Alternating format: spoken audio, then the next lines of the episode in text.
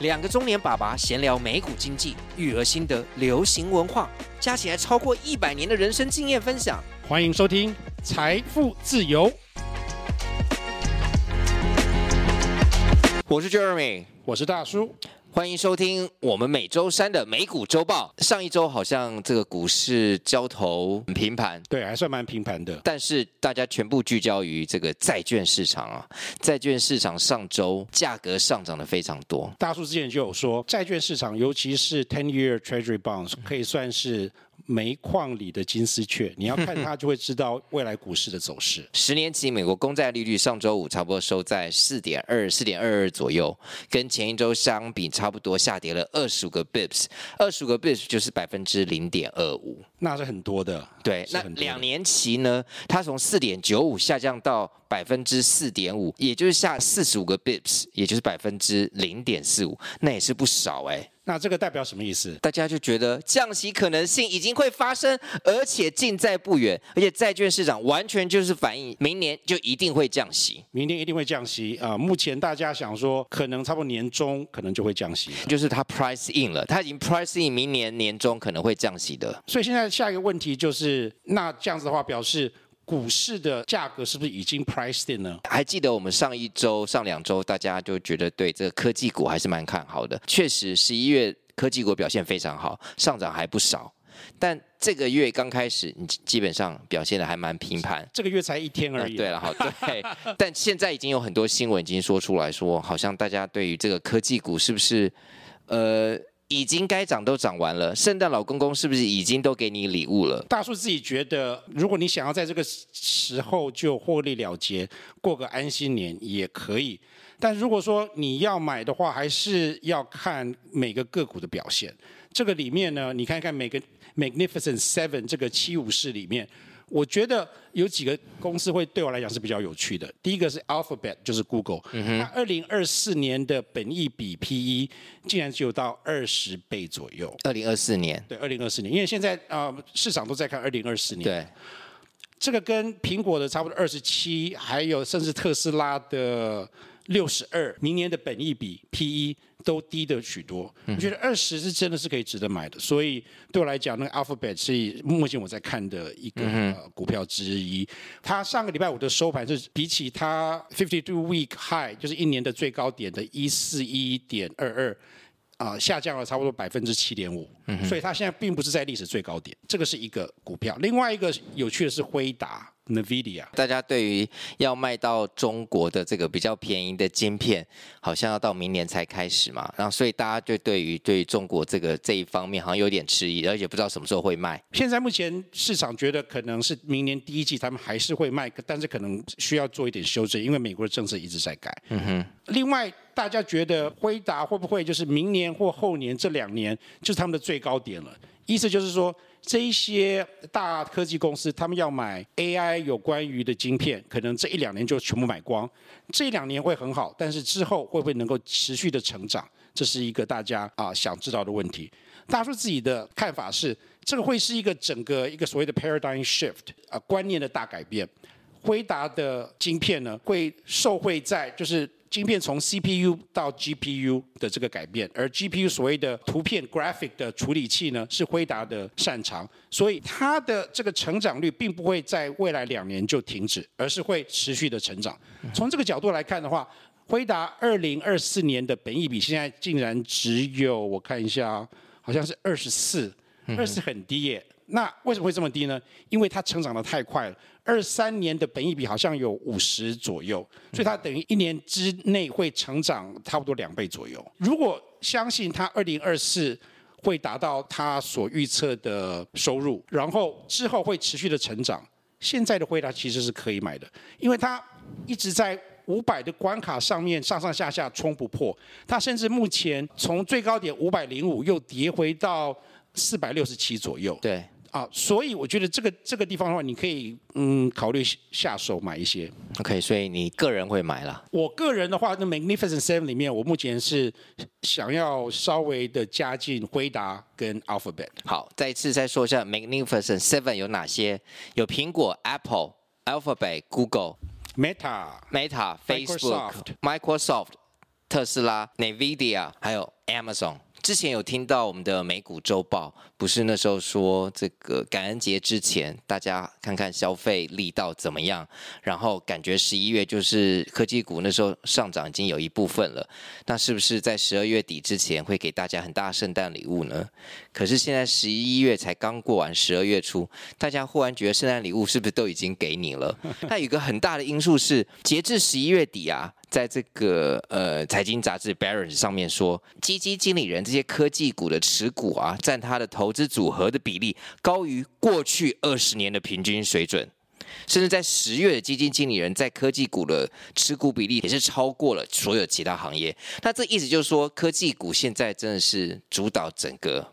美股的市场，那有这么大的一个涨幅，又快要到年底，你是基金经理人，如果你的 calendar year 是在年底，你是不是觉得要不要先入袋为安，先稍微保守一点？因为你不确定未来一个月会表现怎么样。假如你的基金已经表现不错了，假如你的操盘已经表现不错了，那我们应该是不是先卖一些股，然后让一些获利先进袋，让大家有一个好的年？因为持盈保泰，我怕我今年赚钱，我会不会在十二月如果摔了一跤，那我全部获利都吐出来的话，你知道基金经理人都会有这个心态。嗯，大叔也有一点点这种心态，所以啊、呃，我在年底前呢会计划出清少许的苹果。嗯哼，主要是因为我现在苹果的股份的金额已经太集中了。再加上、呃，美国每年呢、啊，他们有所谓的获利所得的税 （capital gain） 的税的额度，没有用掉的话，你就基本上会浪费掉。就是美国呃，这个 calendar year 从一月一号到十二月三十一号，你只要超过一定的所得或呃资本利得，你就要课税。对，它有不同的等级，有不同的税。如果说是你是夫妻结婚的话，好像是差不多九万美金左右。嗯、那这个是所有的所得加进去九万美金以内的话，你的 capital gain 就不需要付税。各州也有没有不同？还是这是 federal 的税？这是 federal 的。那每州当然是不一样，但是。啊、呃，现在大叔没有住在美国，所以就没有所谓的 state tax。OK，那这个不是说我们对科技股表现看衰，或者是这些基金经理人对未来的科技股表现不好，大家对于明年的预期还是还不错。只是说，好像最近是不是要让它健康一点的下跌，让它有一些卖压，让它喘口气？也就是说，大家是不是稍微要先让它休息一下，为了走更长远的路 VIX 就是恐慌指数。一直维持在它一点六左右，这是一年来的新低。之前更低的时候是在二零一七年，所以大家一点都不恐慌，一点都不恐慌，所以应该要持续买啊，就要持续买。对对，那有点健康的下跌，大家才可以走更远的路。更我刚刚说过，往前面看十二月，大家都在看十二月的十二到十三号，嗯哼，联准会要再有一个会议。当然大家都知道说预期上他们不会再升息，但是他们的。发言也会让市场对未来的期望会有很大的关节，所以这个是大家都在看的事情。没错，这周最大的新闻之一就是狂人马斯克又发狂言了。他在一个 conference 的呃 speech 上面呢，叫他们的广告供应商去抄你自己吧，Go F yourself。嗯哼，这个是连台湾的新闻都很多，对，都转述这个报道。他会这样讲的源头是。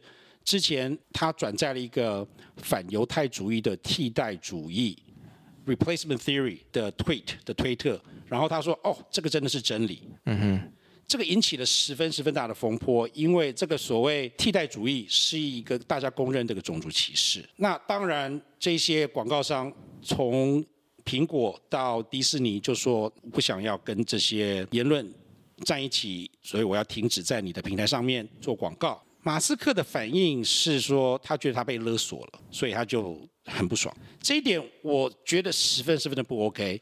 马斯克他自己自认为说他是一个言论自由至上者，但是他却不准别人有任何的言论自由。我觉得这是一个十分十分的荒谬的事情。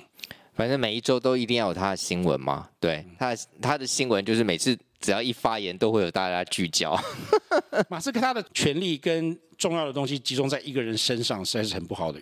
碰上说他又不是一个心理十分的温和平衡的人，他常常讲话就好像一个任性的小孩一样。我觉得这个对人类是真是不是一件好事。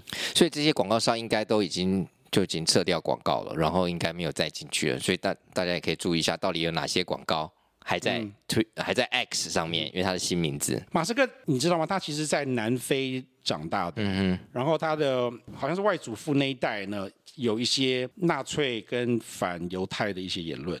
哦，这个我不知道。对，然后。问题是现在，因为他是一个首富，所以说所有世界的人呢，都那些大咖呢都不敢说他的坏话。虽然说他发表了这些舆论，但是大家就是说，哦，他可能不是故意的啊，他就是喜欢讲笑话啊，什么之类的。我觉得，嗯，他让我十分的心寒。那我们接下来看一下，他还会不会发表一下类似的东西？因为他可能觉得他自己没有错。他其实已经知道他自己错了，因为他知道他后来就去搭了他的私人飞机去以色列作秀啊。他 去以色列。他发了这个文，然后他就说：“哦，行动比语言更重要。”但问题是你真的是这样子的话，那你就要认错。但他就死不认错。带去以色列，那不是我不知道以色列人怎么看他，我真的很好奇。哎，以色列有卖？特斯拉吗？重点不是这个，他去以色列就是因为他讲了反犹太主义这个这个事情。以色列的媒体或以色列人或以色列政府也让他去，那不是应该叫他澄清？否则觉得你过来作秀，你过来对我们有什么帮助？那我、嗯、当然我不知道这个新闻，我觉得我可以来持续看一下。对，说到科技公司的权利，另外一个新闻就是 Instagram，嗯哼，他被集体的 class action suit 说他没有好好的保护。未成年的小孩，大家知道 Instagram 是十三岁以上才可以注册，但是身旁我我相信每个人都知道有十三岁以下的小孩子正在用 Instagram。但十三岁也是未成年呢，不是说十十八岁以下都是未成年。十八岁未成年，但是它的定义，它的定义就是他就是十三岁以下是不能在 Instagram 上面呃开 account 的。开 account 的。最近有一些消息浮上台面，他其实在过去几年。收到了超过一百万的 complaint 的抱怨，嗯、说呃有十三岁以下的那个用户，但是他只有停掉其中小一小部分，其他就没有再管他们。另外，他甚至内部他们有做了一个统计说，说哦这些未满十三岁的用户呢，他们一生对 IG 对 Meta 的贡献可以到美金八百到九百块左右。嗯哼，这些资料好像都是内部人透露出来吧？因为通常外面人也很难拿到这些资料，不知道是他离职的人。哦，这个是在啊、呃、诉讼的过程当中出来的。哦，OK。刚开始的时候是呃保密，但是过了一段时间，他们就是可以呃可以 disclose 出来，揭揭露出来。很多人现在把 Facebook、IG 比成五六十年前的烟草公司。嗯哼。他明明知道说他们的产品对。儿童对未成年的人是有害的，有很多统计都十分的清楚的说，你如果说常常用 IG 的话，尤其对小女生，对他们的心灵的发育是十分十分的不健康，因为他会一直去做比较，然后会对他自己的容貌和自己的自信心产生十分大的影响。那 TikTok 呢？这个也是让我觉得这些在美国使用者也是年轻人超多的，绝对不会输 Instagram。嗯。TikTok 方面的话，最近一个新闻就是 Montana 州想要、嗯、蒙大拿州，蒙大拿州想要禁止 TikTok，整个禁止 TikTok，这可能吗？后来被最高法院说是违宪的，因为就是违反言论自由。我想美国绝对不会放过 TikTok，只是他们在看说要用什么样的方式去搞它。不管在哪一个社交软体上，都是要显现，尤其小朋友、年轻人都会显现自己。好玩、好笑、很好的一面嘛，给大家看一下，然后受到大家瞩目。受到大家瞩目是一回事，大家比较在意的是，如果说在 IG 上面看到的都是一些不可及的标准，他们就说：“哦，我们如果没有像他们上面这些好像光鲜亮丽的 influencer 网红的话，我就是丑，我就是不好，我就是不够漂亮，我就是不够聪明，我就是不够好。”这样对青少年的发展，我觉得是十分的负面的。但这有时候真的很难避避避免。以前可能是在其他书籍或杂志，现在只是换了一个社交媒体，只是它的拓展力会更大。真的是只是换了一个东西吗？我觉得这个影响力是超大的，这个是以前没有的。对，以前可能是明星，现在可以人人是网红。明星的，对，现在是大家明星没有到这种程度啦。我觉得现在的这种的对对青少年的负面影响是比以往更大更大。嗯，那上一周还有一个很大的新闻就是 Charles Munger。股神巴菲特的呃好伙伴，好 partner，他过他九十九十九九岁了，很就是很超长寿，可以这样说。嗯，他真的很屌，他到九十几岁呢还在开车，然后他多年前就在一一只眼睛丧失视力，哦，还是可以开车。在美国，你要从男人手上拿走他的车钥匙，就好像把他阉割了一样，他们就是打死也不从的。对他们讲，能够开车是一种自由、自由独立的象征。嗯哼，我觉得他很厉害，就是他能够这么多年呢，真正做到了所谓老二哲学。你就是说，光芒不要超过巴菲特吗？对，但是他不是。巴菲特的敌手，很多所谓的老二人，他只是养精蓄锐，想要把他取代。可他是他的 partner 啊，他是他的 partner。对啊，但是他也不是一个没问题先生，yes man。嗯，所以他是用。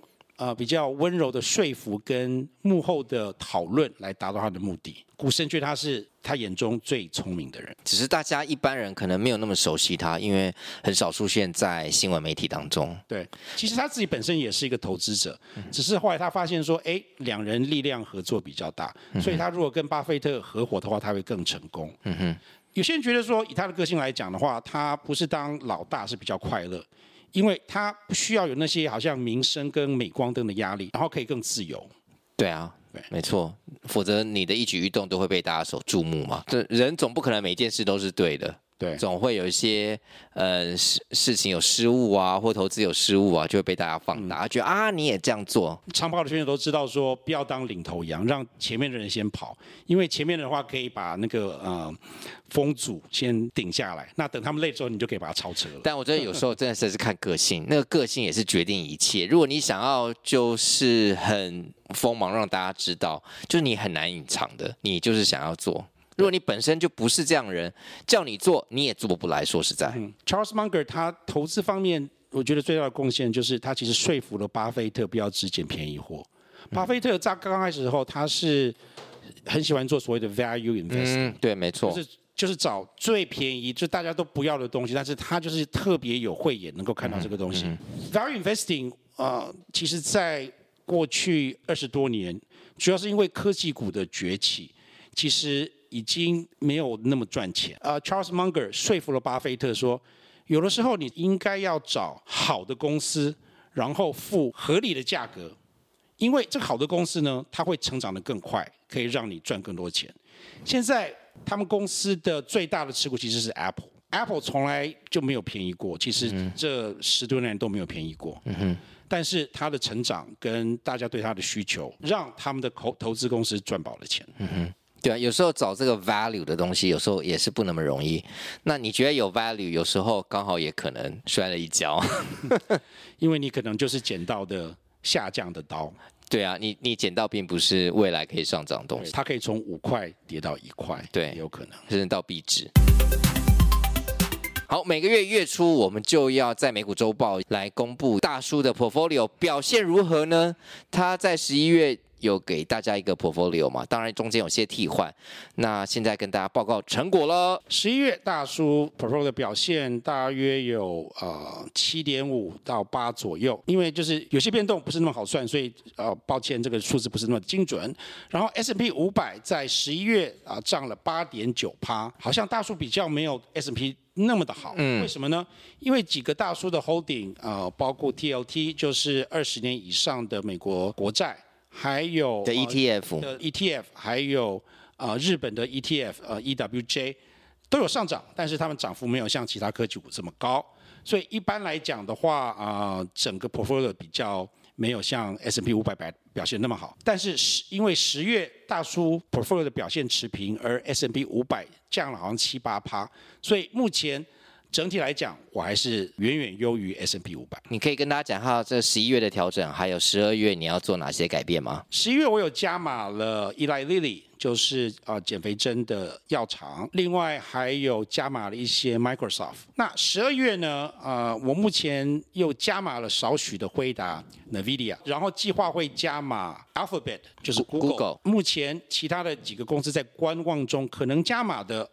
包括 TSMC 台积电的 ADR、Netflix、Pinterest。Pinterest 是一家可以说是网购的公司啊。之前因为越来越多所谓的社交购物 （social shopping） 崛起，所以我觉得它值得买。我曾经在观望中。Adobe 就是做一些绘画跟啊剪片的软体，跟 Salesforce，嗯哼，这几个公司是软体。这些这两后面这两家都是软体公司。对，都是软体公司。最后。我十二月有可能会出清少许的 Eli Lilly 啊，主要是因为它的 valuation 真的是有点太高了，然后它在十一月的后半段表现并不是那么的好，它从最高点啊、呃、降了差不多十趴十趴以上，所以我可能会反而在出清少许的 Eli Lilly。按照你的投资准则，对，是按照我的投资准则。这个呃 list 我们都会放在我们的。Podcast 或 YouTube 的叙述连接，大家可以做参考。那每一个月的月初，我们会讲一下上个月我们的投资组合的表现，也给大家做参考。等于实际来看看大叔个人自己的操盘如何呢？你知道华尔街他们喜欢发明一些新名词，最近又有一个新的名词叫做“妈妈”。妈妈是什么？妈妈就是所谓的 AI 四巨头。嗯哼，Microsoft。Alphabet 就是 Google，嗯哼，Meta 也就是 Facebook，对，Amazon 叫妈妈，都是科技嘛？这些就是四个大家觉得最后会是 AI 赢家的公司，所以 Apple 不会有，Apple 不会有，Apple 它毕竟还是手机啦，所以说，然后它一直、哦、它有它自己的 AI 啊，很笨而已，那个不算是 AI 好不好、哦、？Siri 就是很笨的，它不是 AI，嗯哼，还有 Tesla，Tesla 也不是，马斯克的他那个他马斯克的 Grok 不是在特特斯拉里面啊。哦，他是他自己的，他自己的出来的公司，对对对，手伸到很多很多地方，每个行业都很多有，大家都希望他投资，所以大家不敢讲他。对对，好，那这一周就是我们的美股周报，那每个礼拜三。早上我们会给大家上个礼拜我们对市场的看法。我们不是要报名牌，我们不是要报名牌，我们也不是要大家购买，只是我们自己的投资心得。然后我们注意到哪些新闻，我们觉得挺有趣的，然后可以给大家做参考。然后如果你有自己兴趣买一个美国股票，你也可以来参考一下。目前财富自由呃主要是在 Podcast 不同的平台上面有，除了这些之外，也在 YouTube 创立一个财富自由的频道，同名频道。然后我们。我们会在 Podcast 的播出之后一到两天，就会把我们的影片版、生动影像版，然后把它上上去。有人喜欢用听的，有人喜欢用看的，就看大家的喜好怎么样。目前我们的 YouTube 频道还没有那么多人看，订阅人也很少。有一些观众觉得说：“哎，我们怎么那么喜欢用好像呃中英文混讲？”老实讲，这其实不是故意的，真的要相信我，不是因为我们想要卖弄英文，而是很多我们的中文其实至少我自己啦。中文并不是那么的流利，呃，尤其在一些专专用的语词上面，我可能比较习惯就是用英文讲一些东西，啊，我也知道说这个对一些观众可能会觉得不习惯，或是甚至不喜欢。我只能说我们会尽力，好，尽力把啊能够做到中英文啊一起讲就一起讲。然后如果说英文方面有中文更更适合的讲法，我们也会慢慢的来进步来努力。当然，在讲股票当中，我们一定要跟大家讲英文，因为如果你要做投资的话，你总要知道它英文怎么拼、怎么写嘛。嗯，对啊，像你刚刚讲的那个 Pinterest，对，大家可能或许哎没有听过，有兴趣。嗯、那当然，我们的连接上面有时候会会写，但是并不是一定每一次。那这是因为你有在观望着 Pinterest，所以我们就会写写、嗯、在我们的这个叙述栏的连接下面，大家可以参考一下。其实我们还蛮 appreciate 观众跟。呃，听众的一些回应，不管是正面还是反面，因为我们现在是算是一个全新的 podcast 跟频道，还在摸索当中，也想要就是给大家一一些觉得最实用的方式。那这个是不是可以从在连接方面做一些更详细的解释？我觉得这是我们会继续在摸索的。好，那这就是我们这一节财富自由，希望大家喜欢。那我们就下次再见，Cheers，拜拜。